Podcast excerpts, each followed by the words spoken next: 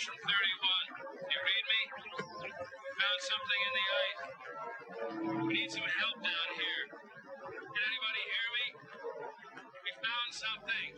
We found something. We found something.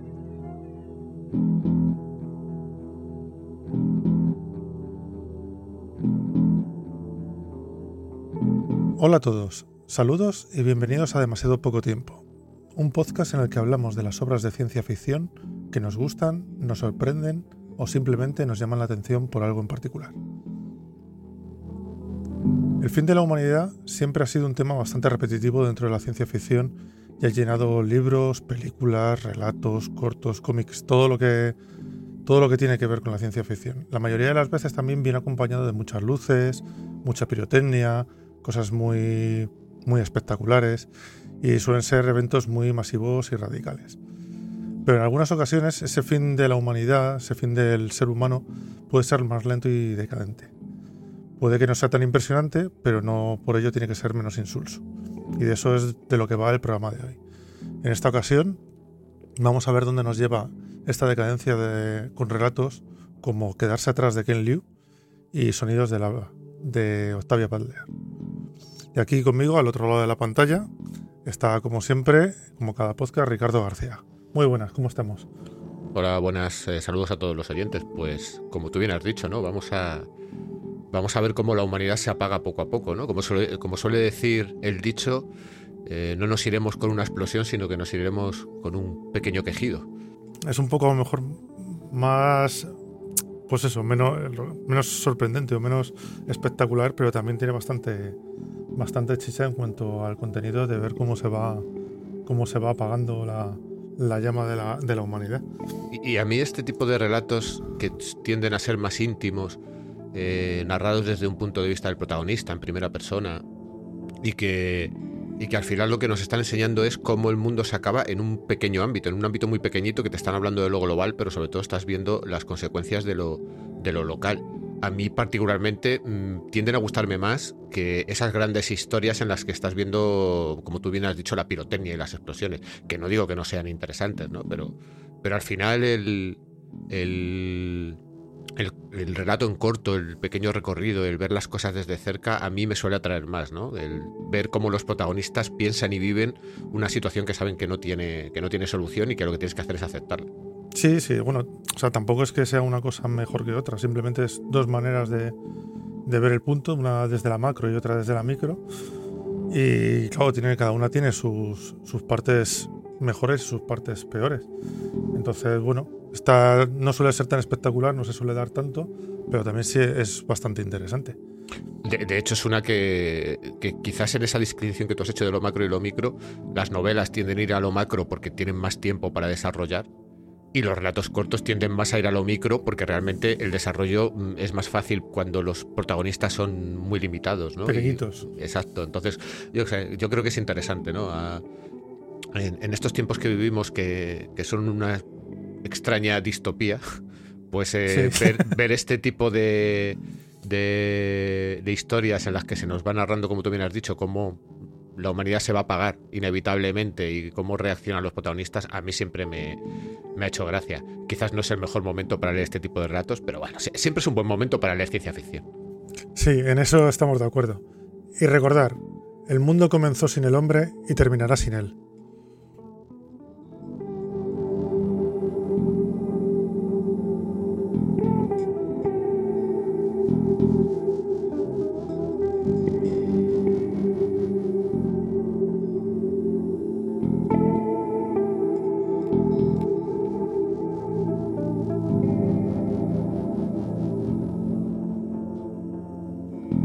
Demasiado poco tiempo.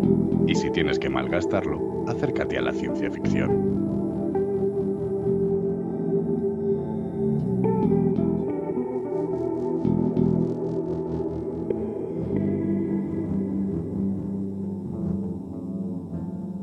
Bueno, pues vamos a empezar por el relato de Octavia Butler, eh, Sonidos del habla. Y como siempre, primero vamos a hacer una pequeña un pequeño resumen de la vida de la autora para tener un poco el contexto de, de cómo era la época donde escribió. ¿Te lanza, Ricardo?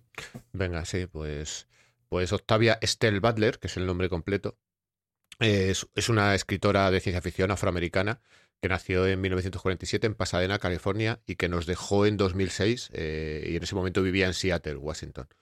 Eh, principalmente es conocida por sus novelas de ciencia ficción que suelen girar alrededor de sociedades futuras, eh, un poquito de distopía, también tiene una serie de relatos y de novelas en la que los humanos desarrollan algún tipo de poder, pero bueno, al final eh, su obra se podría resumir como una síntesis de ciencia ficción, misticismo, mitología y también tiene muchos toques de espiritualismo afroamericano, o sea, es una, una autora muy, muy implicada en lo que es su, su herencia cultural e intentar plasmarla en sus relatos.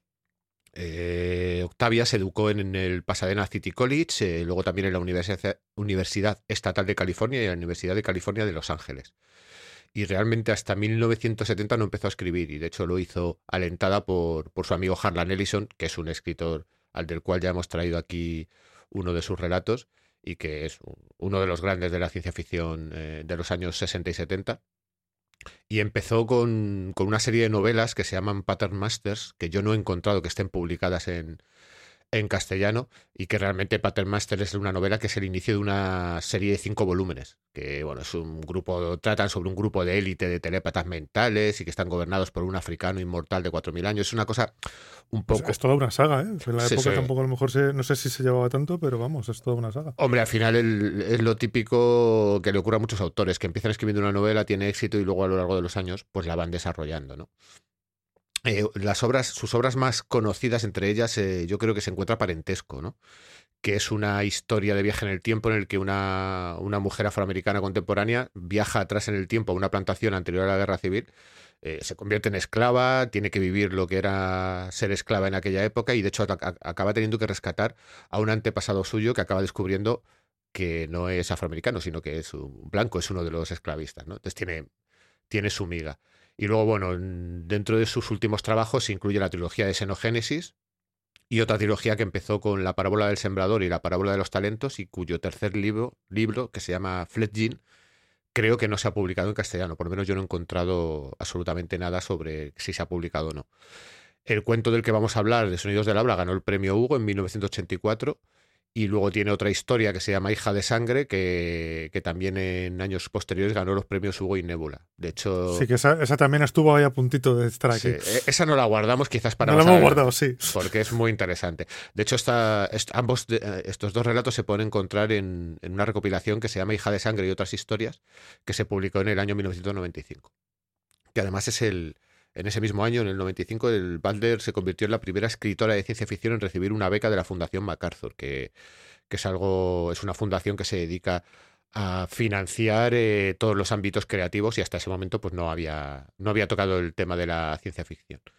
Y bueno, en el 2000, ya cerquita de su, de su fallecimiento, también recibió el premio, el premio PEN a toda su trayectoria, con lo cual vemos, como vemos, es una autora que es, está bastante reconocida sobre todo en el mundo anglosajón y que es muy y está muy de, en boga últimamente, sobre todo con, con este auge que hay de la ciencia ficción afroamericana que está recuperando un poco eh, esos temas eh, africanos y, que últimamente la verdad es que están muy en boga. Ella es una, se podría decir que es una pionera de todo esto que estamos viendo ahora mismo. ¿no? O sea, 20 años antes, 30 y 40 años antes estaba ya escribiendo sobre estos temas que quizás ahora eh, son mucho más relevantes pues porque toda una generación está queriendo dar voz a eso y, bueno, como vemos, son temas que siempre han estado ahí. Es una cuestión de, cuándo se les da la oportunidad de, mostrarlo y cuándo no se les da la oportunidad.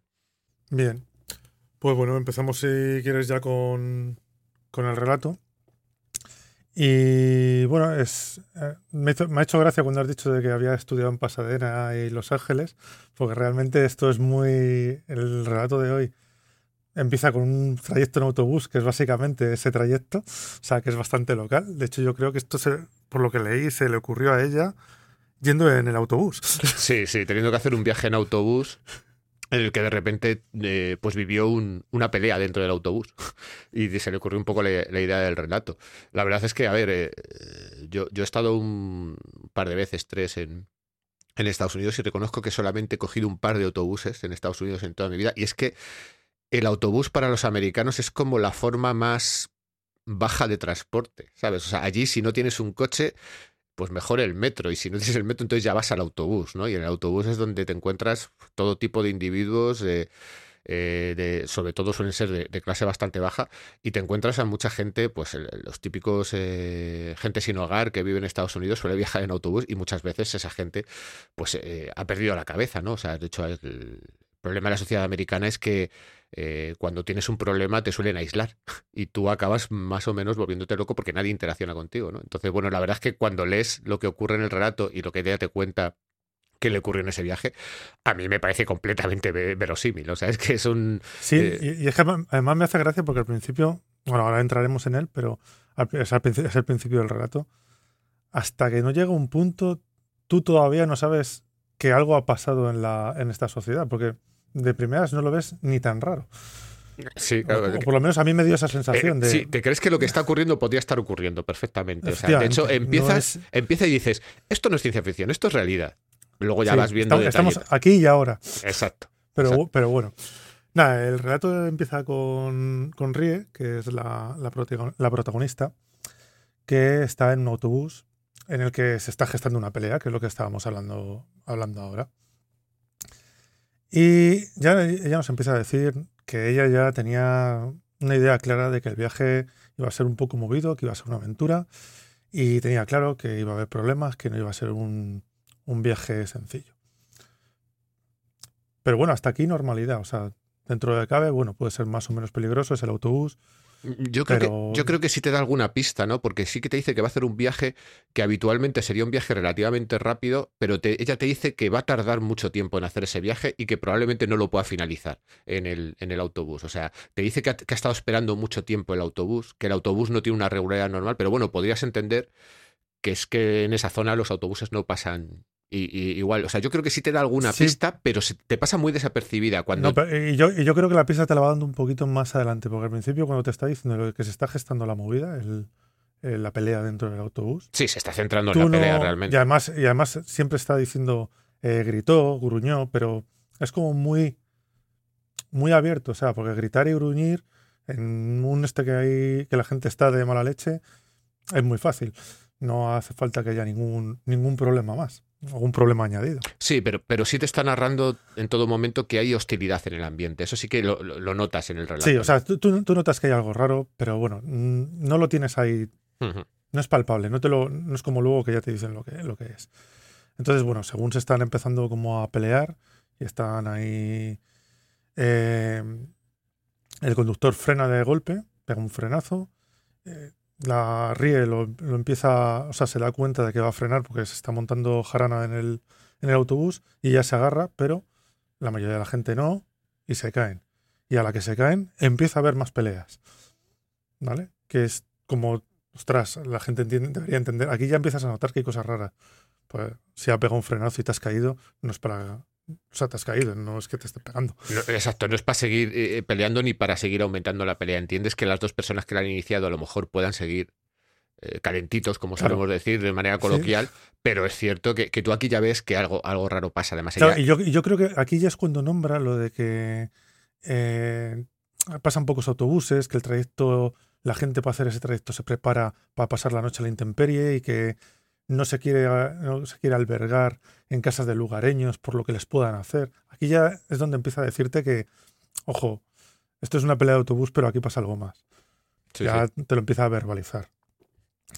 Entonces, eh, se ve que un coche se para al lado del autobús, además Ríe se fija porque dice que en esta época ver un coche raro, que ya es otra cosa que ya te está poniendo en sobramiso de que ya no estás aquí, ya estás en otro sitio. Y que sea un hombre joven y vestido de policía, o salía con un abrigo y luego se le veía lo de policía. Mm. Sí, de hecho, en un, momento, en un momento enseñaba que lleva, lleva un arma. también, te, también te dice, te empieza a hacer ver que, que ni es normal que haya líneas de autobuses que funcionen, ni es normal que este tío vaya en, un coche, ni es normal que sea un policía. Entonces tú dices, a ver, a ver si llegamos al quid de la cuestión de qué es lo que está ocurriendo. Hay que adelantar también, o sea, hay que, hay que decir que todo este relato es una narración en primera persona de la protagonista. O sea, estamos viendo una, una voz interior, por así decirlo. O sea, no, no estamos hablando, y, obviamente está hecho así cuando descubramos qué es lo que ocurre en este mundo.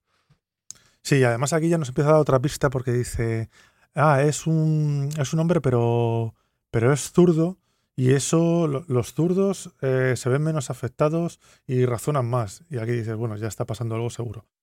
Aquí ya te lo deja más o menos claro. Eh, bueno, entonces le ve, se, se, asusta porque sabe que ya no hay policía. Y eh, el hombre este que ha salido eh, coge gases lacrimógenos y desaloja el autobús. Bueno, la protagonista, en cuanto a frenar el autobús, había bajado, pues sabía que decía que podía haber cualquier tipo de movida y que no quería estar en ninguna pelea ni nada. Sí, de hecho se, había bajado y se había alejado del autobús, ¿sabes? Aquí ya te empieza a dejar bastante claro que lo que ocurre es extraño, sobre todo porque, el, como hemos dicho, el, policía es una, es una rareza. Entonces tú ya, claro, tú en un primer momento, por lo menos yo pensé, bueno, pues aquí estamos yendo un poco al, típico argumento de, la, de, la, violencia racial, ¿no? Porque sabiendo que ella es afroamericana y tal, pues te, te, puede, puedes intentar ir por ese camino, ¿no? Pero bueno, resulta que no va a ser ese camino, que yo creo que eso también es interesante en el relato. Sí, aquí, bueno, lo que... Aquí ya nos empiezan, nos confirman que en, que en este mundo la gente no habla, o los que hablan son muy pocos porque aquí ya no lo expresan. Te, dice, que ha habido una especie de enfermedad en la que la gente, su principal síntoma es que pierde la capacidad de, hablar. No, pierde, pierde, capacidades. eso lo dice más adelante. Aquí lo único ya que te dice es que el lenguaje corporal es el más habitual, Exacto. que es el por el que se entiende todo el mundo, porque no todo el mundo es capaz de. Claro, no es, no es que la gente haya perdido el lenguaje, sino que la gente ha, acabado, ha perdido la capacidad de articular el lenguaje mediante el habla. O sea, de hecho, eh, gruñen, gritan, lenguaje corporal. Pero más adelante te dice, te, dice que, depende de cada uno, porque la primera que te dice, bueno, esto lo vemos un poco más adelante, pero lo primero que te dice es que esto, te, o sea, la enfermedad esta te puede llevar a la muerte, que de hecho debe ser lo más habitual. Y además debe ser degenerativa.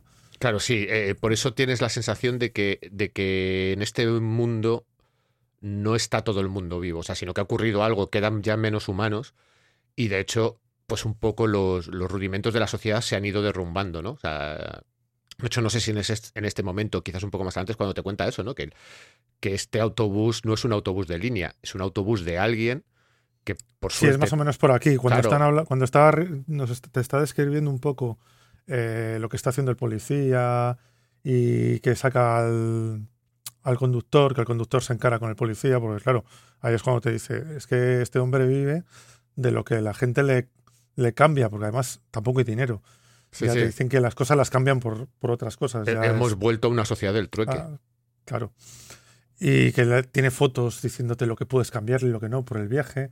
Entonces, y aquí también vas viendo que la gente es como más, está más limitada mentalmente. Porque, por ejemplo, el conductor solo se preocupa porque el, porque el autobús está lleno de gas, pero no porque se estuvieran peleando cinco minutos antes. Lo que quiere es arrancar cuanto antes para seguir. Pero no se da cuenta de que, de que podía haber tenido algo peor si se hubiera hecho una pelea dentro.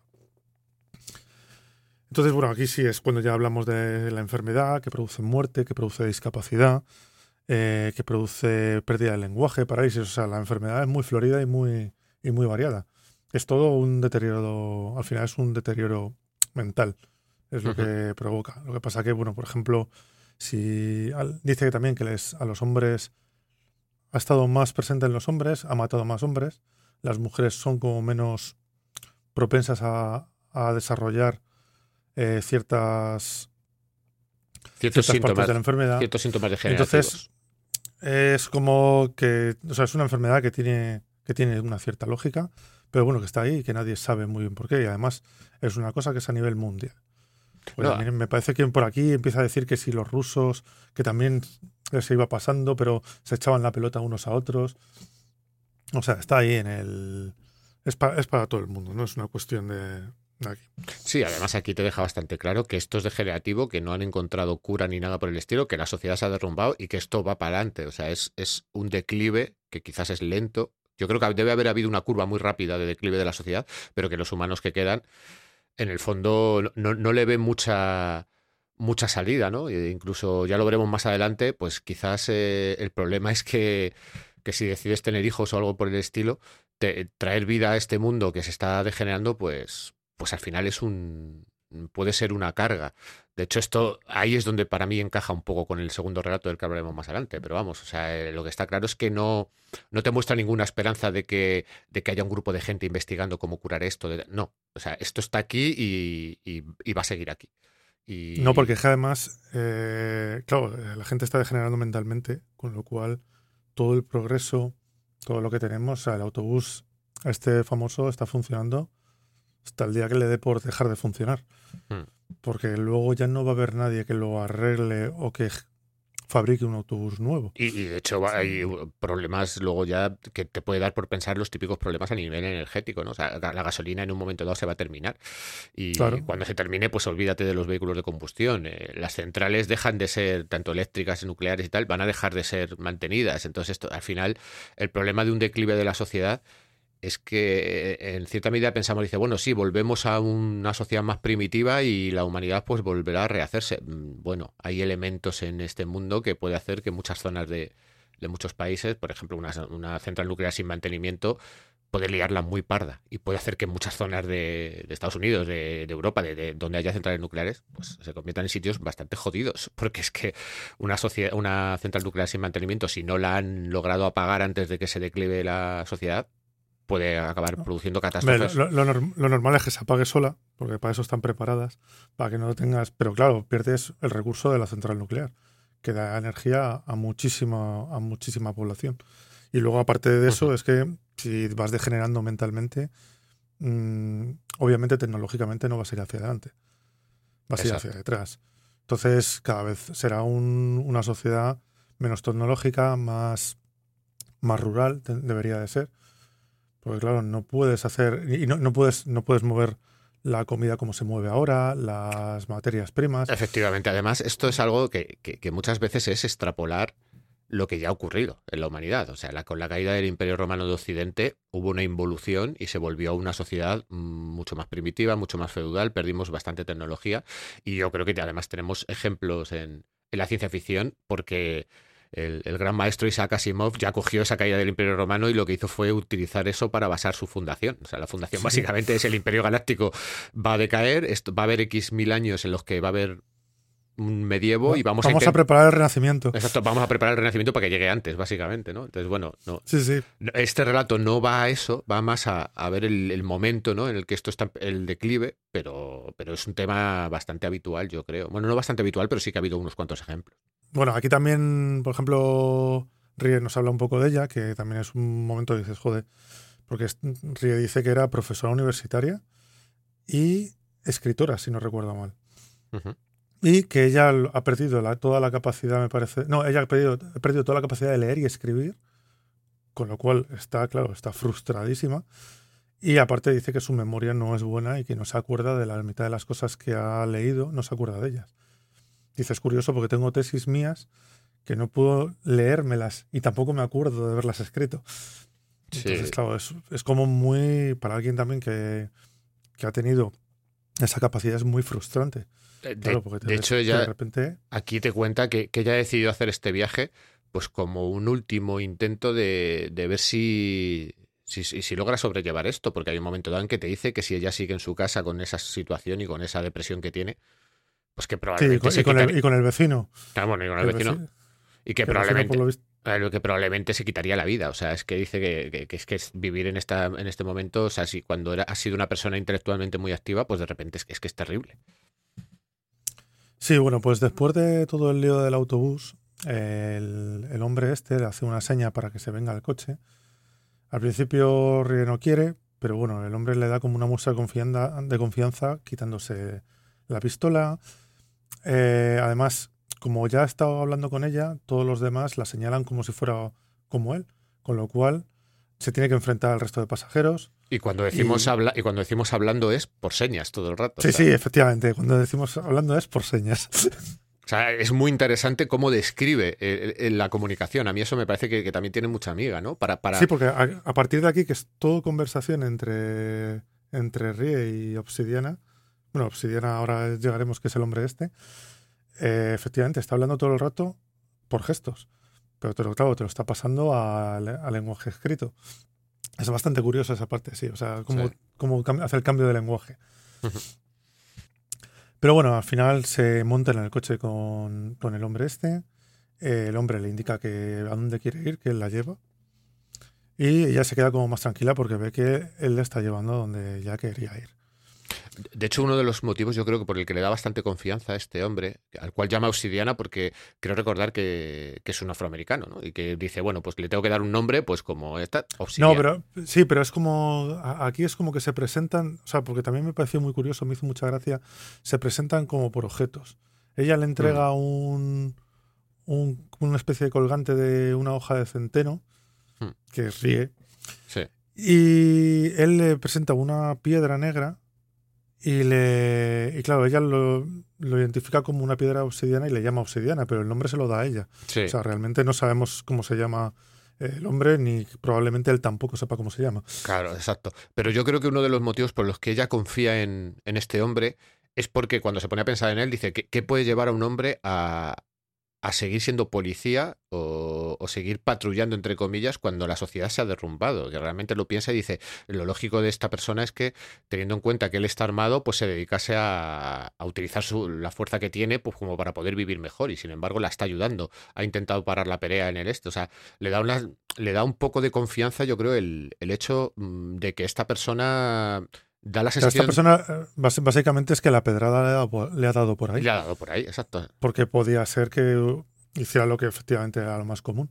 Pero a este hombre a lo mejor lo que le deja dormir o lo que le permite seguir adelante en este mundo es dedicarse a hacer de policía. Pues ya está. Pero bueno, a ella sí efectivamente le da más, le da más confianza.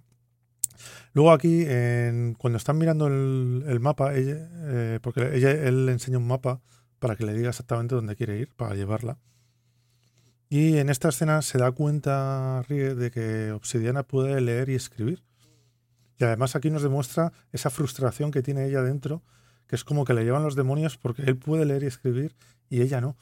Y hay, o sea, hay un momento en el que está que dices, bueno, le va a pegar un tiro con la pistola que lleva ella, pero no.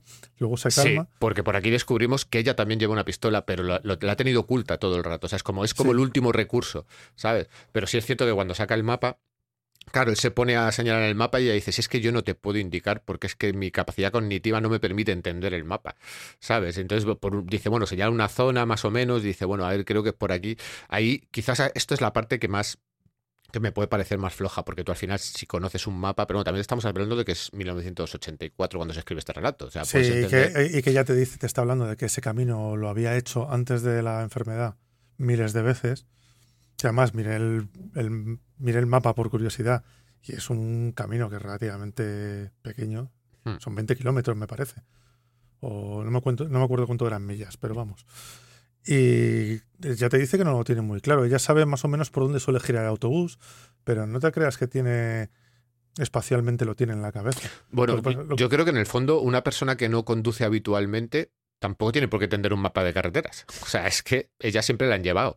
Entonces yo creo que ahí es donde yo ese es el clic que hago, ¿no? Digo, bueno, pues habitualmente ella ha ido siempre en autobús, con lo cual no sabe exactamente indicarle por el mapa. Pero bueno, esto es una es una parte que yo creo que le sirve a la autora más para ver cómo, cómo falla la comunicación. Cómo por mucho que tú te intentes eh, hablar por gestos, al final hay un problema de comunicación cuando te falta la capacidad de articular el lenguaje. Es que la barrera es, puede llegar a ser muy grande, ¿sabes? Aunque ellos, en- entre comillas, confían en sí mismos y se llevan bien, pero uf, hay un momento de pum. Y también, lo, y también lo utiliza como manera de darte los puntos débiles y los puntos fuertes de cada uno. Porque aquí, claro, ella se da cuenta de que el otro puede leer y escribir. Y cuando él la ve, que se ha dado cuenta, que le ha pillado ahí en esa, eh, claro, él le dice que él no puede hablar y le pregunta que si ella puede. Y ella como que se sincera con él en un momento así como de comunión y dice que ella sí puede hablar. Entonces, bueno, es como que ya han dicho lo más lo más peligroso que puedes decir en este momento, que es que te puedes comunicar de alguna otra manera, o que eres un poquito más listo que los demás. Ya está. Que eso, por lo que habíamos visto antes también, te puede llevar a problemas, porque la gente que no es tan lista se encara muchas veces más con la gente que ven que tiene más inteligencia, Efectivamente. porque les, les toca las narices. y de hecho, sean- esta lo- frustración Mm, De hecho, lo más peligroso es, eh, que aquí ya te lo he desvelado, es que los otros descubran que tú sí puedes hablar. O sea, es que eso va a hacer que, que vayan a por ti. O sea, te lo deja bastante claro, ¿no? Que es algo que tienes que mantener en secreto porque como que es el, el, el síntoma más común, ¿no? Que tiene todo el mundo, que es que pierde la capacidad de habla, ¿no? Entonces dices, bueno, vale, aquí ya tenemos un poco el, la típica, el típico elemento diferenciador del protagonista. Que yo creo que, que está muy bien metido porque hasta este momento, y llevamos un buen, un buen trecho de relato, tú estás pensando que ella no habla. Hasta que dices, sí, bueno, vale. efectivamente, ella, ella te lo tiene, te lo tiene oculto y muy oculto. Exacto. ¿Sabes? Sabes que piensa más o menos más, rige más que los demás, porque está más espabilada, se da cuenta de detalles, siempre está mirando alrededor, sabe lo que puede pasar, como el frenazo, como que salga muy rápido del autobús para evitar la pelea, pero no sabes que puede hablar. Y bueno, después de esto se hacen bastante amigos, se conocen bíblicamente hablando. Sí. Y tras una conversación así por gestos, como todo el rato, porque claro, eh, también una cosa que pasa aquí es que, por ejemplo, eh, Obsidiana eh, no puede hablar, pero tampoco entiende el lenguaje hablado. O sea, aunque le hables, él no comprende lo que le estás diciendo. O sea, es un problema más, más general, porque ya no es que no puedas tú hablar, pero te puedan hablar a ti. No, no, es que tú no puedes hablar, pero lo que te digan te va a dar lo mismo. Eh, bueno, pues eh, les- al final Rie están, están hablando un rato y le convence para que se vaya con ella a su casa. A ella le hace mucha ilusión además, porque tendría alguien que la defienda, encima es una persona que es buena, tiene ciertas capacidades ya más, más superiores que el resto, y tal que al final le convence y se, y se vuelven para casa. Entonces, en este, en este viaje de vuelta, eh, ven que hay una mujer que le está atacando un hombre, a un hombre con un cuchillo, y claro, Obsidiana para el coche, sale del, sale del mismo y sale corriendo a solucionar el tema de la pelea. El caso es que aquí, entre pitos y veras, el hombre acuchilla a la mujer, eh, Obsidiana le pega un tiro al hombre y cuando se acerca para ver cómo está, a la que se está, se está distrayendo, el hombre coge la pistola y dispara a Obsidiana. Total, que los tres mueren. En un momento, eh, además es Sí, un sí, momento. un desastre. en una acción de Sí, sí, 30 segundos. Exacto, pero además muy, muy inteligentemente porque antes ya hemos tenido a la protagonista Rie que ha estado eh, imaginándose la vida que va a tener con Obsidiana, ¿no? Es como tengo un atisbo de esperanza, me lo voy a traer a mi casa, vamos a tener una vida juntos, vamos a intentar salir adelante, esta es una persona buena, bueno, hay un límite, hay una barrera de comunicación bastante gorda, pero bueno, va a estar... Y de repente llega esta escena, es como ¡pum! Dice, todas tus esperanzas Sí, en un momento. se acaban de ir. Se acaban de ir. Además, en un momento, en una pelea, que además no tienes muy claro eh, por qué ha ocurrido. La, o sea, la- eh, por qué el hombre perseguía a la mujer y las cuchillas. Es como, claro, es que no sé lo que está pasando. Y de repente, claro, es que de repente Rie se queda completamente Sí, hundida. y bueno, ¿sabes? en esto que salen dos niños de la casa que había salido la pareja. Y así la primera intención que tiene Rie es coger y huir. Porque es lo que le guía el instinto y es como Y funciona es como funciona la esta sociedad, Entonces, realmente. O sea, claro, ella tiene la idea de que tiene que enterrar, no puede dejar a Obsidiana ahí, tiene que enterrarle. En la que se da la vuelta para volver, ve a los niños y además se da cuenta de que los niños pueden hablar. Porque un- una niña le dice que no vaya a tocar a su madre y el otro niño le dice, no, calla. ¿Sabes? Porque saben que esto es, esto es peligroso. Sí. Y aquí es donde ella se da, o sea, tiene la oportunidad y dice, no los puedo dejar aquí, me los tengo que llevar. Claro, de hecho, de hecho, esto nos da también para pensar que muy probablemente la pelea que ha ocurrido entre el hombre y la mujer tiene Sí, mucho claro. que ver con los niños. Puede que en algún momento dado ella estuviera ocultando que los niños saben hablar, el hombre se ha enterado, eh, probablemente no eran familia o, o a lo mejor sí lo eran, no lo sé, pero tiene mucho que ver. Pero claro, ella, además aquí, no sé si es aquí mm, o un poquito más adelante, ella te dice que es muy probable que a lo mejor estos niños Sí, ya eso, sean eso es el final, es como el rayito de luz que, que- te deja en el final. Claro. Y dices, bueno, es que a lo mejor a partir de ser nacido, a partir de, que- de cierta fecha, eres como inmune o... Pero Eh, tampoco te deja, tampoco te deja exacto, si ya- es ya- un ya- caso aislado o es, lo, o es lo normal, porque tampoco hay muchos niños. Claro, porque, porque ella- No, claro, es que son, lo- son los únicos niños que hemos visto en el, en el relato. claro, y es que ella, ella misma antes, cuando estaba en el aparcamiento en el coche, te está diciendo que no quería volver a tener niños, y menos en esta sociedad.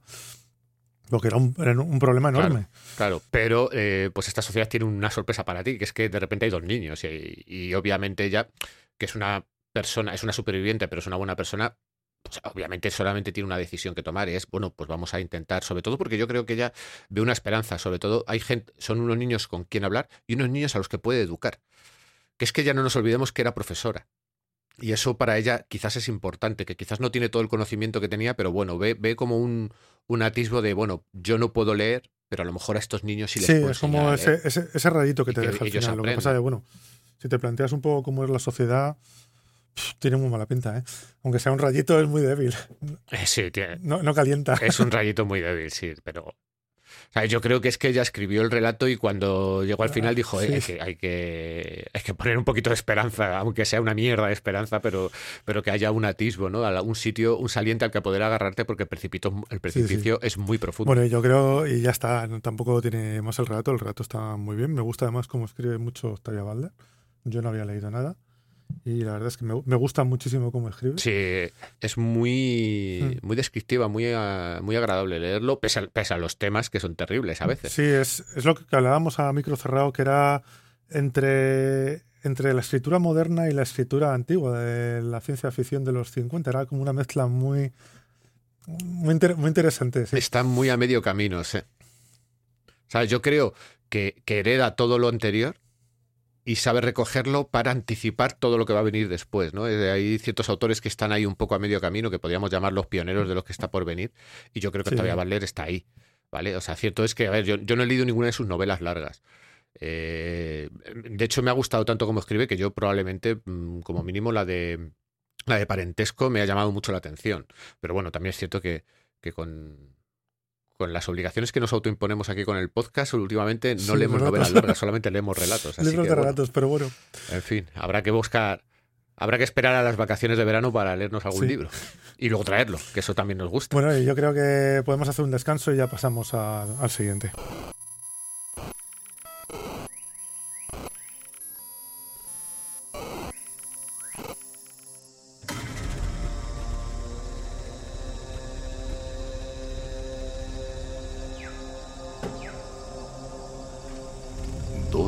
Ruedas vuelan, boscaje de bambú, cantos de guerra. Es lo mejor que se le ocurre al cabo Bobby Saftoe dadas las circunstancias. Está de pie sobre el estribo del camión, agarrando su Springfield con una mano y el espejo retrovisor con la otra. Así que no tiene sentido plantearse contar las sílabas con los D2. ¿Rueda tiene dos sílabas o tres? ¿Qué hay de buena? El camión finalmente decide no volcar y vuelve a apoyarse sobre las cuatro ruedas. El chirrido y la inspiración desaparecen.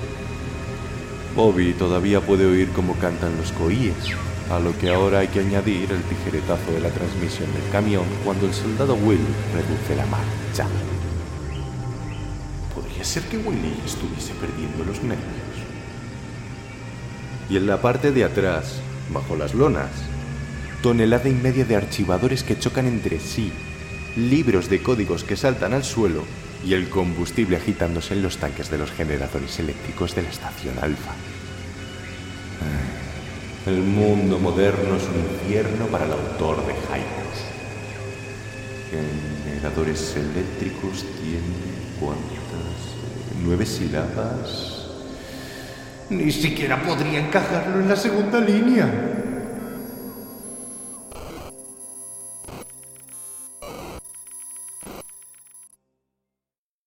Esto que acabas de escuchar es el comienzo del libro Cryptonomicon de Neil Stephenson. Si te ha gustado lo que has escuchado, puedes acudir a tu librero, a tu biblioteca o a cualquiera de tus amigos. Consigue el libro y empieza a leerlo.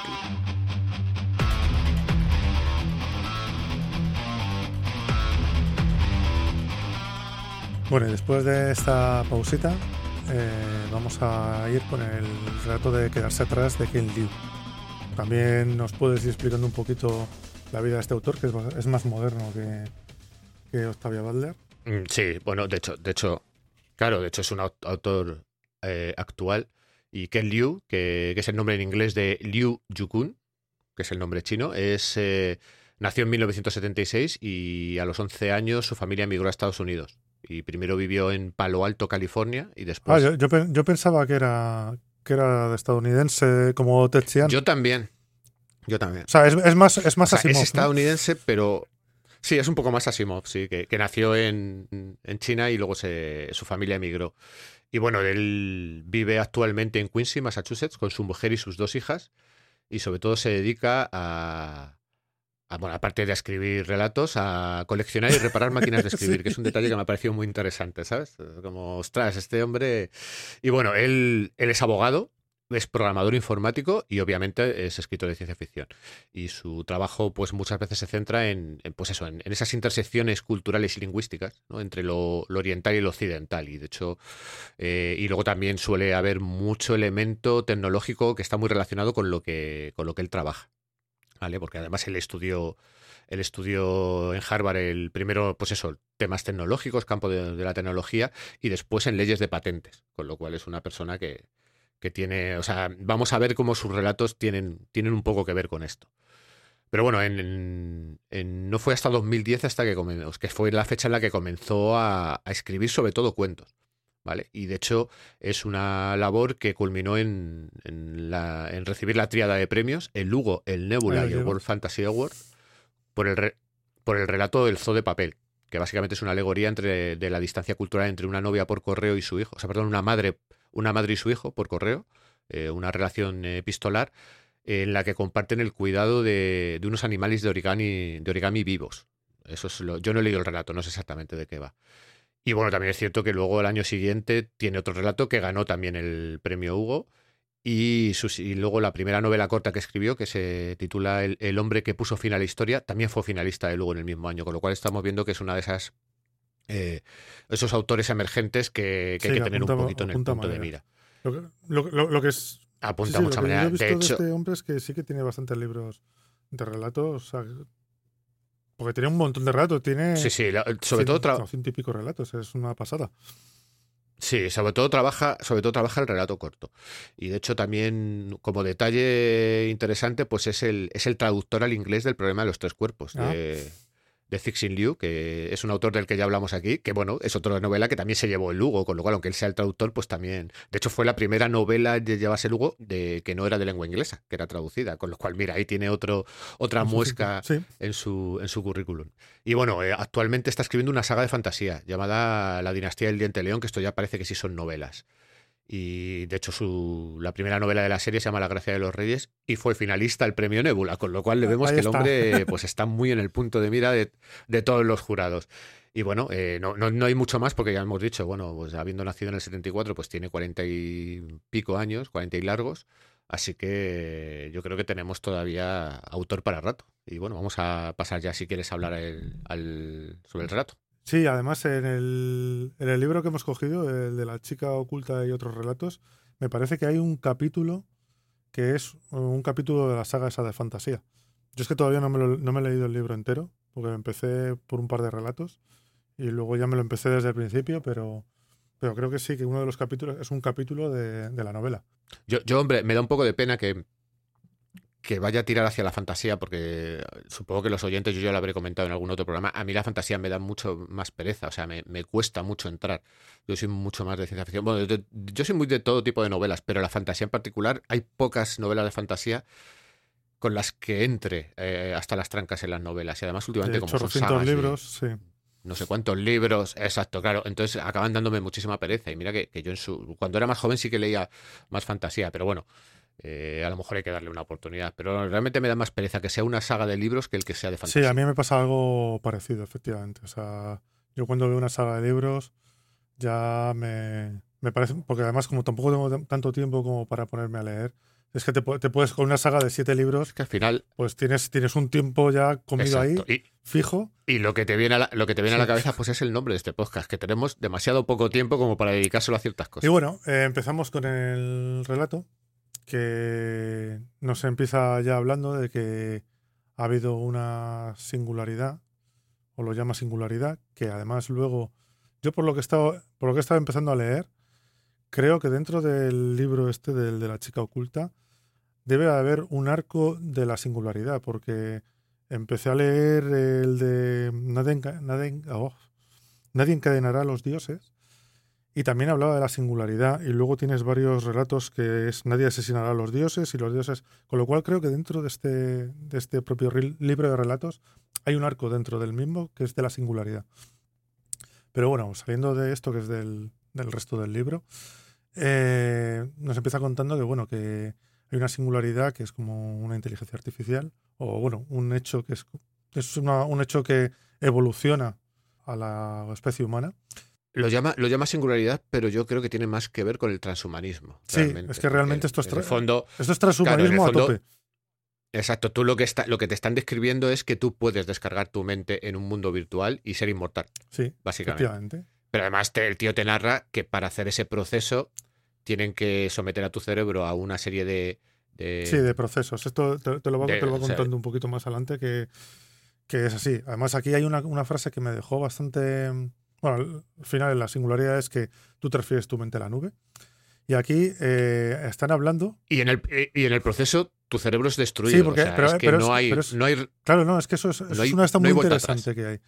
Porque, bueno, aparte de que lo que te iba a decir antes, que aquí hay una frase que me moló mucho, que es que los que se van al... los que transfieren su mente hablan de los vivos como los que dejamos atrás, que es como cuando la Sí. gente se muere, cuando la gente Exacto. se muere dices hay que dejarlo atrás, pues esto es igual, pero con los vivos. Y bueno, nos cuenta efectivamente la historia de, de Everlasting, y que es una empresa, y es de su fundador, que es Adam Ever, que tienen ahí un juego de palabras con el Ever, que es el inventor de todo esto, el primero que se marchó. ¿vale? Y es una empresa que construyó un enorme centro de datos para, almacenar mentes. Eh, y también eh, hablan lo que decías tú antes, que cuando a ti te transfieren, tu mente, bueno, tu cuerpo realmente se muere porque a tu cerebro queda como papilla.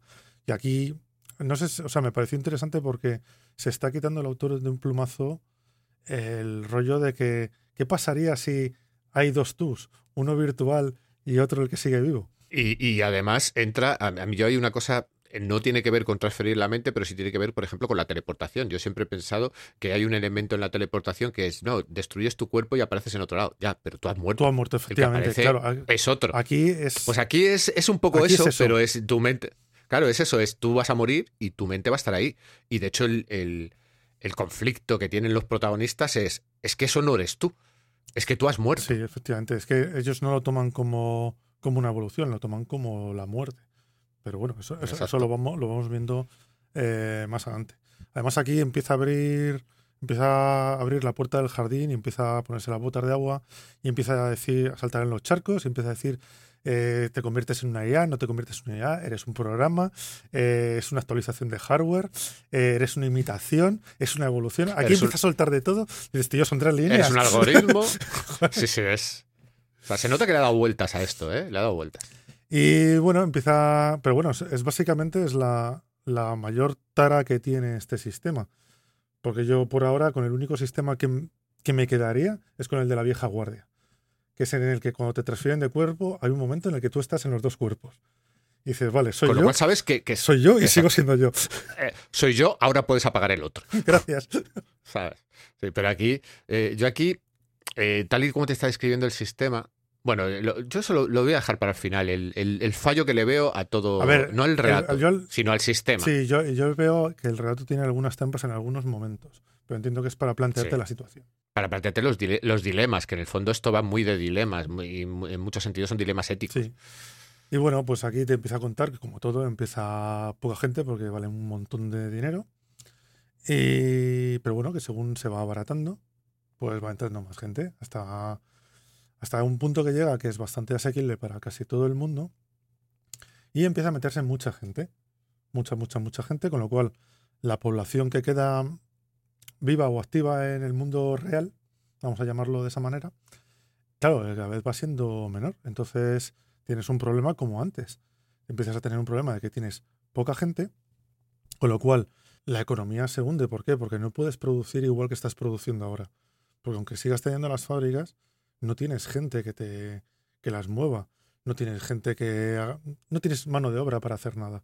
Con lo cual, Y, y sobre todo, y sobre todo la infraestructura se, se va haciendo más complicado mantenerla. claro, es que Porque no tienes gente para mantenerla. Entonces llega un momento en que las carreteras no se van a mantener igual, eh, las fábricas no se van a mantener. Entonces, los eso- ordenadores de las como- fábricas tampoco, es toda una cadena. Exacto. eh, exacto. Es una cadena en la que primero tienes que buscar gente que sepa Claro, que cada vez quedan menos, porque además la gente que maneja los sistemas, pues como tiene pasta, son de los primeros que también se, se van a ir. Y van a ir al, a Everlasting, van a ir a la IA, a la singularidad. Entonces, claro, vas viendo cómo esta sociedad te van describiendo cómo ha, ido involu- involucionando y estamos otra vez un poco en la misma situación del anterior relato de, de ya quedan comunidades cada vez más aisladas. Además te cuenta que al principio sí había comunicación entre ellas, pero empieza a dejar de haber comunicación porque se de- dependen pues de radios de onda corta, cosas de ese estilo. Y hay un momento dado que cada vez están más aislados, ¿no? Que a mí me parece que eso lo describe muy bien, ¿no? La sensación de, de estar aislado que, que te puede recordar a muchos a muchos relatos o incluso a algunos videojuegos, ¿no? O sea, cuando tú Sí, es te que- juegas un videojuego como puede ser el Last of Us, son sociedades como muy aisladas, que, es- cuando es tienen que hacer un viaje es Es cuidado. que es posapocalíptico, lo que pasa es que aquí el apocalipsis te lo ha generado, no te lo ha generado una bomba, no te lo ha generado un virus, el virus T ni historias. Aquí el apocalipsis te lo ha dado que ha habido como una especie de, de cambio en la humanidad y ya se ha quedado un pequeño reducto que no ha entrado en ese cambio.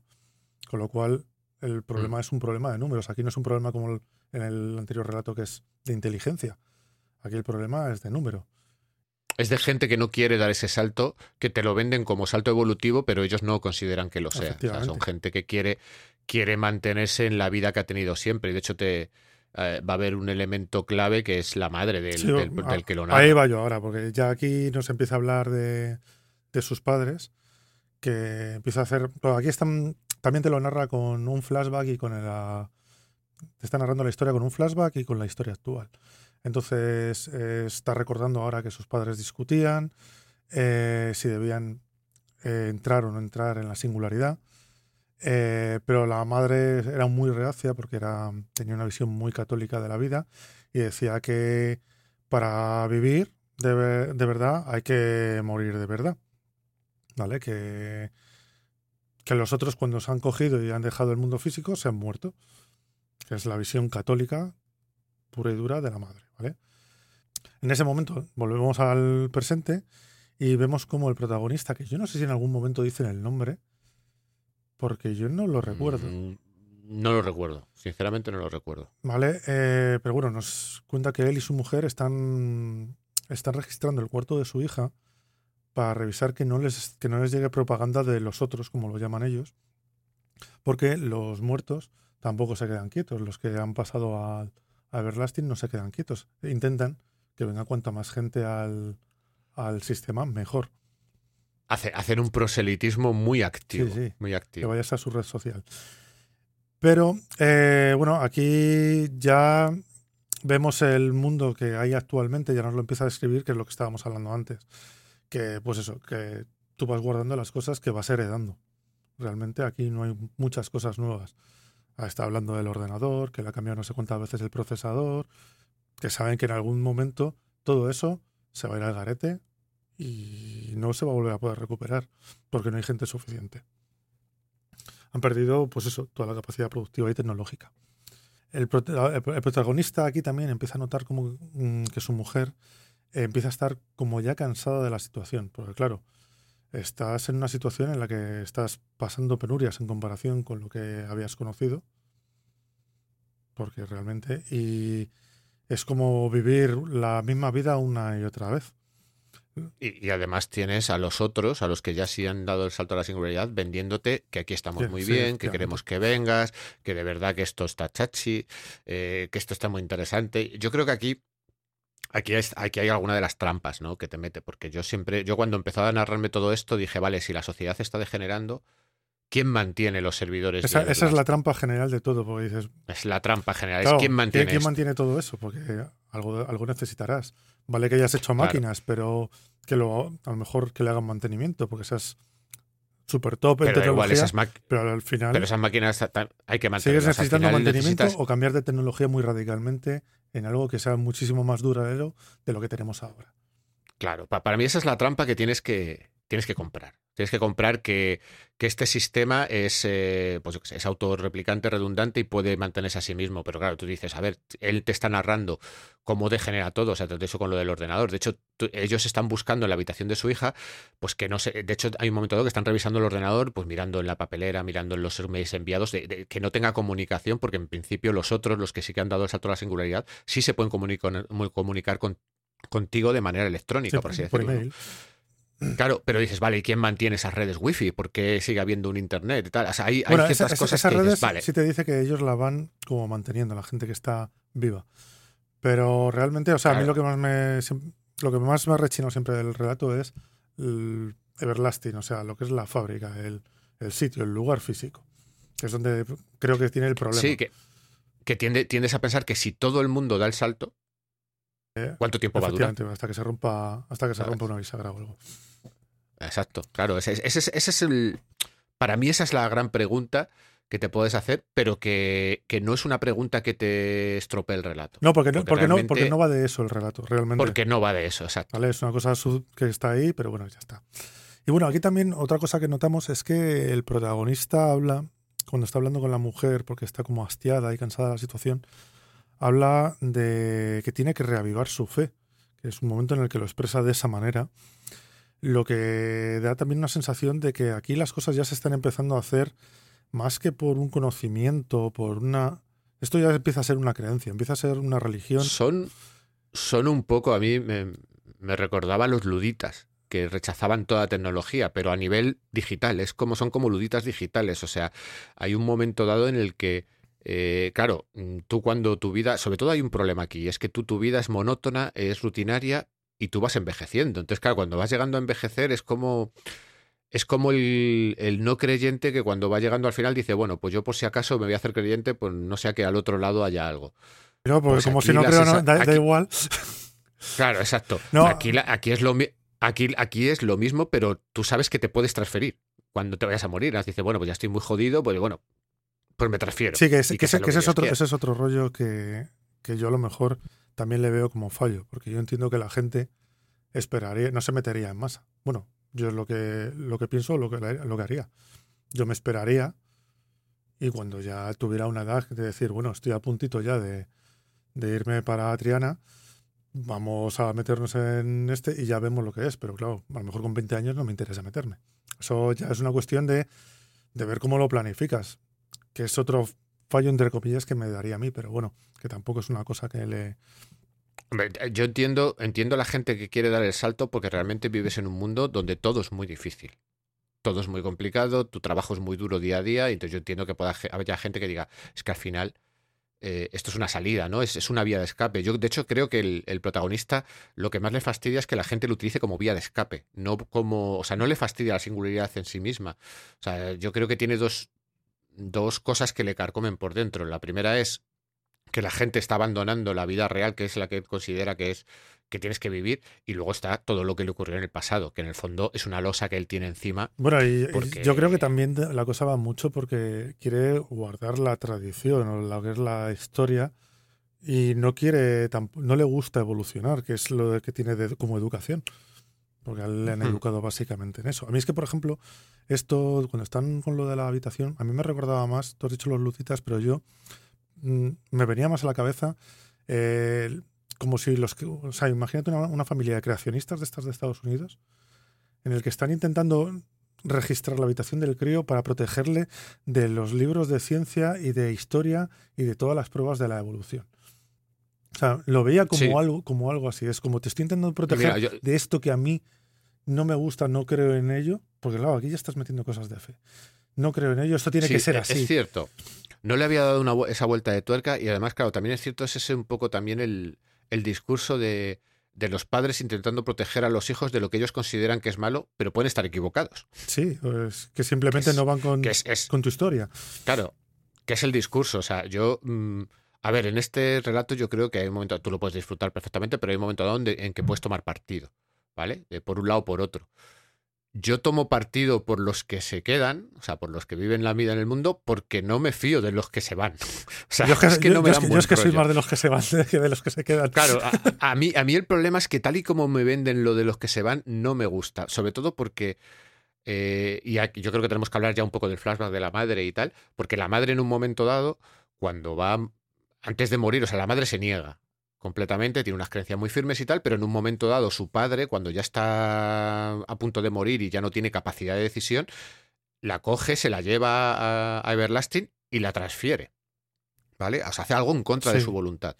Y luego, cuando ya aparece en ese mundo virtual, en la singularidad, ella vuelve a hacer proselitismos de no, no, vente para acá que estaba equivocada. Digo, ya, estaba equivocada o eres un algoritmo, que es lo que le dice el protagonista todo el rato. Es que eres un algoritmo, es que esto es lo que te han programado para decir. Y, y no sé, yo durante todo el relato, para mí Everlasting Es tiene que, un punto sí, es oscuro que, que, vamos a ver, yo creo que aquí también el, el autor te tiene que dar, no te lo puede dejar tan claro, tan esto como, porque claro, aquí al final la frase final es la que te da bastante sentido dentro del dentro del relato, pero claro, tampoco tampoco te lo quiere dejar, yo creo que tampoco te lo quiere dejar muy me voy hacia un lado, sino te voy a te voy a dar un, un relato en el que tú puedes estar del lado de los dos y las dos partes tengan cosas malas y cosas buenas. ¿Sabes? Que no sea todo tú eres el mal y tú eres el bien.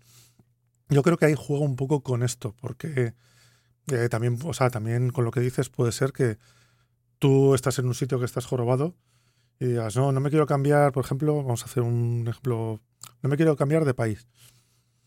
Porque, pero es que en este país, en el país de al lado se vive muy bien. Ya, pero no, eso es, eso es mentira. Y luego llegas allí y de, y te- de repente te das cuenta de que, coño, es verdad que aquí se vive muy bien. ¿Sabes? ¿Qué le dirías a tu, a tu familia o a tus amigos? Veniros. Si es que es verdad, que es que se vive, se vive claro, muy bien. pero, pero hay una diferencia y es que tú puedes hacer turismo a ese país y ver cómo se vive y volver al tuyo. El problema es que este cambio es claro, aquí es para siempre. Aquí lo, lo que te está es- diciendo es que te es la la- tienes que ese es el dilema. Pero es como Claro, el dilema es, exacto, te la tienes que jugar y te tienes que creer lo que te están contando. Y yo creo que ahí está, para mí ahí está el, el meollo del relato. Y, y el problema es que tal y como me describen, o sea, eh, tal y como vive el protagonista con su familia, no es fácil. Pero el problema es que en ningún momento tenemos la visión de cómo se vive en el otro lado más que lo que nos cuentan. Y yo creo que ahí también hay una trampa en el relato. El decirte, porque si tuvieras un capitulillo, un, un, Ya, pero- una sección pero del relato en el que te Pero aquí te está hablando de trascender, porque realmente esto es una trascendencia de la humanidad. O sea, aquí es el- lo que hablamos al principio del transhumanismo. Aquí eh, acabas de abandonar el cuerpo, que es una cosa que, una idea que se ha movido en, en varias novelas, en varios relatos. Eh, el final de la infancia, al final es vamos a, vamos a abandonar el cuerpo humano para cambiar, para trascender algo más. De lo que una vez que ha trascendido, tú Mm. no tienes vuelta atrás. Entonces ahí ya te la tienes que jugar. Si quieres trascender, quieres ir para adelante, que yo creo que también es básicamente de lo que va mucho este relato. Es, ¿te quieres, quieres seguir andando o quieres pararte? Básicamente es la decisión que te da tomar aquí. ¿Te quieres quedar quieto o quieres seguir en movimiento? ¿Vale? Que es por eso, normalmente yo por lo que sí entro más en la esta de que yo sería de lo que iría porque prefiero el movimiento a quedarme parado. Siempre en mi cabeza ha estado como que el movimiento es vida. Bueno, yo, si yo, a ver, si yo estoy contigo, pero el problema es que, tal y como me lo describe en este relato, no me fío de Everlasting. Ese es Sí, el porque problema es que que te, tengo. te lo vende muy. Facebook. ¿Sabes? Claro, es que a- además es, que- es que esto es meta. Eh, ¿Qué me estás vendiendo meta? O sea, el problema es que no. El problema es que nos han vendido mucho humo con el tema de, de- de la realidad virtual y tal y cual. Aquí lo que pasa es que la, la hace realidad, pero, pero me da la sensación, quiero decir, no es que ese mundo no me guste. Es que creo que quien controla ese mundo no me fío de él. Ese es el problema que, que yo le veo. Pero bueno, vamos a Sí, ir vamos a avanzar porque si no nos, nos estamos liando aquí. Eh, bueno, ¿por dónde nos habíamos quedado? Ah, sí, bueno, que estaba, que la mujer tenía, estaba empezando a notarla que estaba cansada. Y también nos va contando cómo se va desmoronando pues el mundo. Lo que estábamos hablando antes de que, bueno, esto no va para adelante porque ya no hay tecnología, cada vez se van quedando como más para atrás. Eh, la gente empieza a envejecer. Eh, mucha gente no Claro. tiene críos. Porque, Porque decide que, Porque no, que no merece la Además pena. hay, Eh, o sea, es- también es un poco posapocalíptico en cuanto a, también hay vándalos entre ciudades, es como un poco el viejo este. Y, y de hecho, a la vez que te va describiendo cómo degenera esta sociedad, te va describiendo cómo se descompone su familia. Porque primero ya hemos contado que a la madre la envían para allá, el padre también. En un momento dado te narran cómo la hermana También se va. También se va, que la hermana, e- ellos estaban un poco unidos, pero en un momento dado se va. O sea, y claro, el problema es que el protagonista ahora mismo está viendo esas señales que ya ha visto antes, las está viendo en su mujer. Y su principal miedo es que, lo, que esa decisión la tome su hija. Sí, eso- Él no quiere que la Es tome. que- O sea, pero que yo creo que es una cuestión egoísta de yo no quiero que tú te vayas, quiero que te quedes aquí conmigo. O sea, Claro, es que- realmente yo creo que. Es que aquí hay un tema que es que, que nos lo hemos saltado un poco porque nos lo hemos adelantado, pero se ve más adelante que el- cuando está contando el día en el que el padre se lleva a la madre de a Everlasting, que siempre más o menos es igual, porque también eso queda un poco raro. Lo de ir a Everlasting es siempre salir corriendo a una furgoneta y que la furgoneta salga corriendo. Es muy... Que te lleven a un, que te lleven a un claro del bosque donde una nave te te va a llevar donde te. O sea, a, a mí es que me recordaba a ET todo el rato. Era como, ostras, aquí no sé. Pero bueno, eh, quiero decir, es necesario para que la Sí, historia pero eso es un poco ¿vale? truculento, la verdad. O sea, hay Sí, maneras menos sí. truculentas de hacer las cosas. Sí, eh, quizás no nos ha descrito eh, cómo empezaron, cómo empezó a ocurrir el gran éxodo, porque sí que ha habido, sí que te narra, ha habido un gran éxodo, por así decirlo. Hubo un momento en que, como cuando se abarató, mucha gente fue allí, y entiendo que, que sería de una manera, pues tú te irías, a, cogerías el metro, te irías a una sede y allí te lo harían y tal. Pero claro, en este momento ya no hay grandes núcleos de población, entonces, y además los núcleos de población no se quieren ir, en teoría. Con lo cual, cuando tú tomas la decisión, pues estás un poco eh, avergonzado porque tú formas parte de ese grupo de población, pero has tomado la decisión contraria. Entonces es todo como muy de tapadillo, muy, Sí, sí, muy furtivo, en furtivo. la noche. Es, es- es- en ese sentido eh, es un poco curioso ver cómo lo narra porque dices, y a lo mejor se podía haber resuelto un poco mejor. Pero bueno, aquí sí que nos cuenta que el día que se, claro, que se lleva a la madre, el padre se lleva a su madre, él le recrimina a su padre que esa decisión no es suya, es de su madre. Y que él está eligiendo por, por ella y que eso no lo puede hacer. Esa es la, la gran afrenta que tiene él con su padre. Es lo que le echa en cara. Y es un poco el leitmotiv de, de él. De, Exacto, pero es el leitmotiv de él, pero realmente él está haciendo lo mismo con su hija. claro, es que eso es- cuando nos llega al final, ese realmente es el momento final. en el Claro, que es, vale, pero tú también. toma zasca que te acaba de dar en la boca. Pero bueno, ya, ya, ya llegamos a ello. No nos- espérate, no nos adelantemos porque luego nos liamos.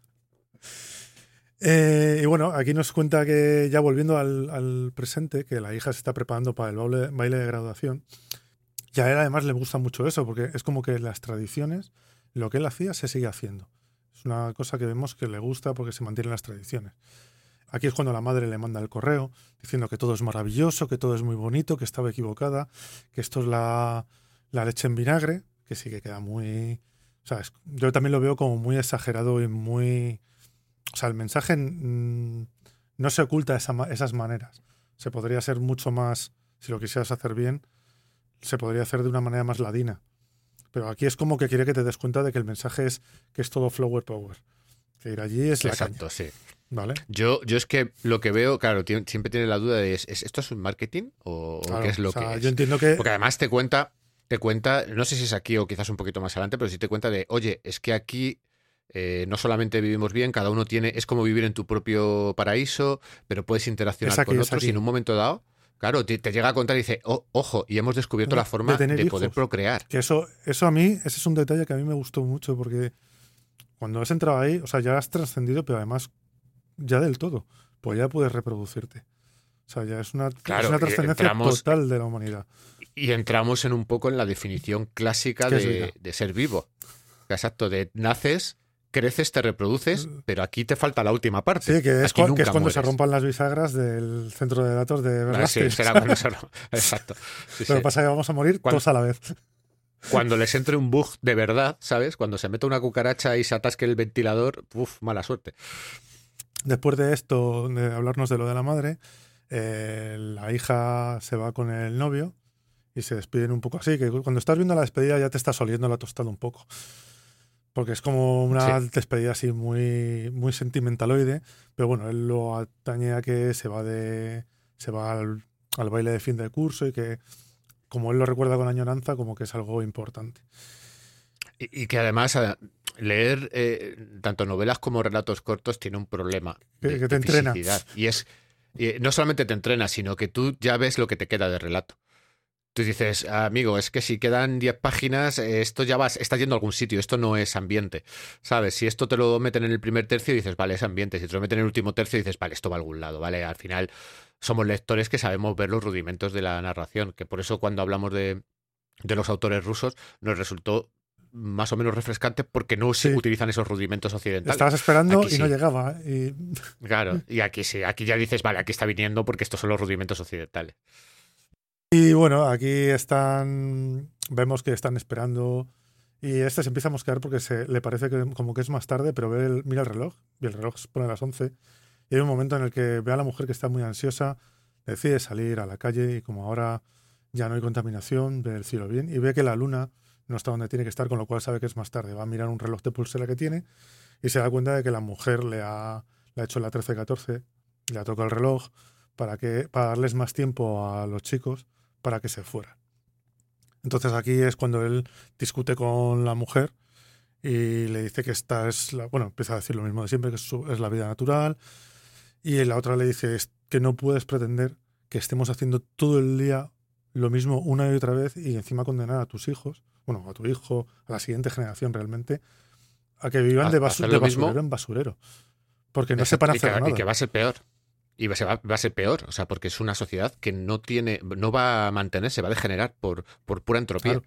Entonces, eh, aquí es cuando ya la deja, porque la otra se derrumba llorando, pues claro, sabe que no va a volver a ver a su hija. Y este se va corriendo a la, a la explanada, a la explanada de la furgonetilla. Sí, para sí. llevar- para- A- a- al, al claro del bosque. Y entonces ya es cuando llega y ve a los chavales que están a punto de entrar en, en el camión de Everlasting. Y claro, él le dice que no, que no se vaya. Y aquí es cuando la hija es cuando le dice, es que esto es mi decisión, no la tuya. Es cuando le, claro, le aquí le está devolviendo lo que él le, habría, le había dicho a su padre. Y este es el, claro, el, el culmen final del, ya del relato. Que yo al final creo que esto es el. Pues el gran dilema que tiene todo, todo padre. Que al final tú quieres proteger a tus hijos, quieres guiar su vida, pero tarde o temprano van a volar solos, van a tener que tomar sus propias decisiones, sean correctas o sean incorrectas. Porque aquí en ningún momento te dice, sí, Everlasting, o sea, esto no termina diciéndote, Everlasting fue la nueva cuna de la humanidad y esto fue maravilloso. No, no. Aquí el, el mensaje es.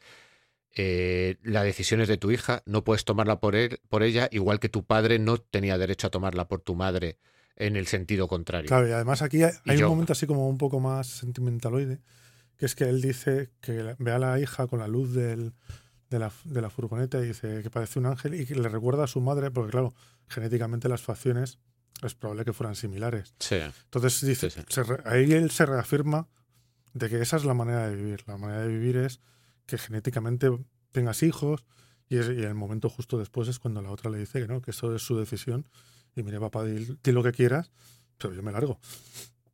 exacto. Exacto. Yo creo que, que la verdad es que a, a nivel de la resolución tampoco hay mucho más que añadir porque creo que hemos metido bastante cuña durante Sí, el es relato, que ¿no? Porque no Pues tiene mucha amiga, ¿eh? Tiene mucha amiga. A mí me gustó, me ha gustado mucho este relato. Eh, me parece que tiene mucha, pese a la gran trampa, como hemos dicho, Mm. que es cómo se mantiene todo esto, pero que al final el, eh, este sistema de singularidad es el MacGuffin para poder hablar de, de, Sí, de cómo, de cómo, de cómo pasar una tradición- o exacto, O quedarte y que en la cómo la tradición. Exacto, y que cómo la tradición no tiene por qué ser necesariamente buena. Yo creo que es interesante que la tradición esté ahí para que conozcan lo anterior, pero no siempre es mejor. O sea, sí, porque si nos mantuviéramos en la tradición, pues no estaríamos donde estamos. Claro, o sea, no hubiéramos es que lo- evolucionado lo que a nivel tecnológico, a nivel cultural, a nivel de todo tipo. Claro, es que la, la tradición no está, no está mal como manera de conocer tu historia, pero la tradición tiene que seguir engordándose con cosas. No puede ser algo que esté completamente hierático, quieto, que no se pueda tocar. No tiene que estar en piedra, se tiene que poder mover. Pues si no, solo habría una, una tradición y de ahí ya no habríamos pasado. Y tiene que haber exacto. cosas que se tienen que ir quitando para poner otras nuevas, porque si no, no evolucionas, te tienes que mover, que es a donde va un poco todo. Que algo, que algo sea una tradición no significa que tenga que ser inamovible. De hecho, lo hemos visto. O sea, es que es lo que tú dices.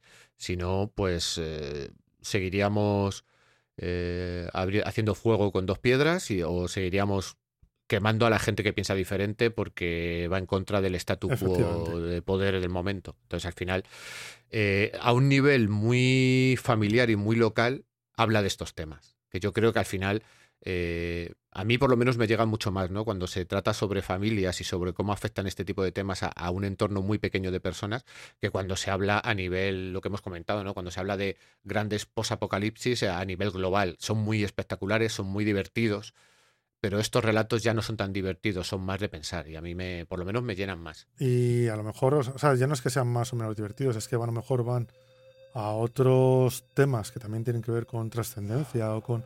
Pero no se fijan en detalles más pequeñitos, que aquí sí que te da tiempo a resolverlos, porque, claro, a lo mejor en lo que estaba hablando antes del final de la infancia, te estás dando cuenta, o sea, va más a cómo sería en general una trascendencia humana, cargándote la tierra y todo, pero claro, aquí vas un poco más a la persona, a qué le pasa a cada persona que pasa por ese por ese trance, por ese por ese momento, ¿sabes? Mucha- muchas veces la escala es la clave para que te para que empatices más con un relato o, o empatices menos.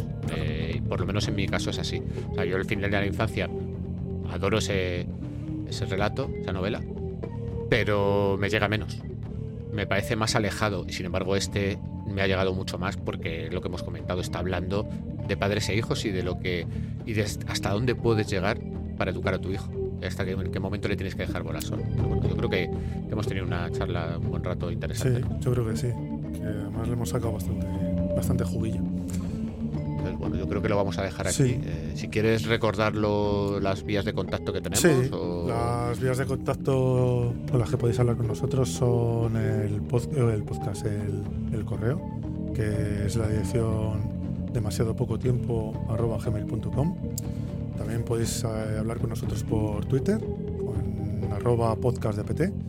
Y si no, podéis dejarnos comentarios en las plataformas que uséis para, para, escuchar, para escuchar los podcasts. Y bueno, nada más. Eh, ¿Tú, Ricardo, alguna cosilla más que quieras decir? Yo creo que no, yo creo que, que podemos despedirnos de los oyentes hasta el siguiente programa y, y a ver, y, y no, le, no le deis muchas vueltas a la singularidad porque de momento yo creo que Meta no, no, va, no va de esto, ¿eh? va, de, va de conseguir nuestros datos para vendernos publicidad, no nos engañemos. Bueno, venga, hasta el siguiente. Hasta luego. Hasta luego.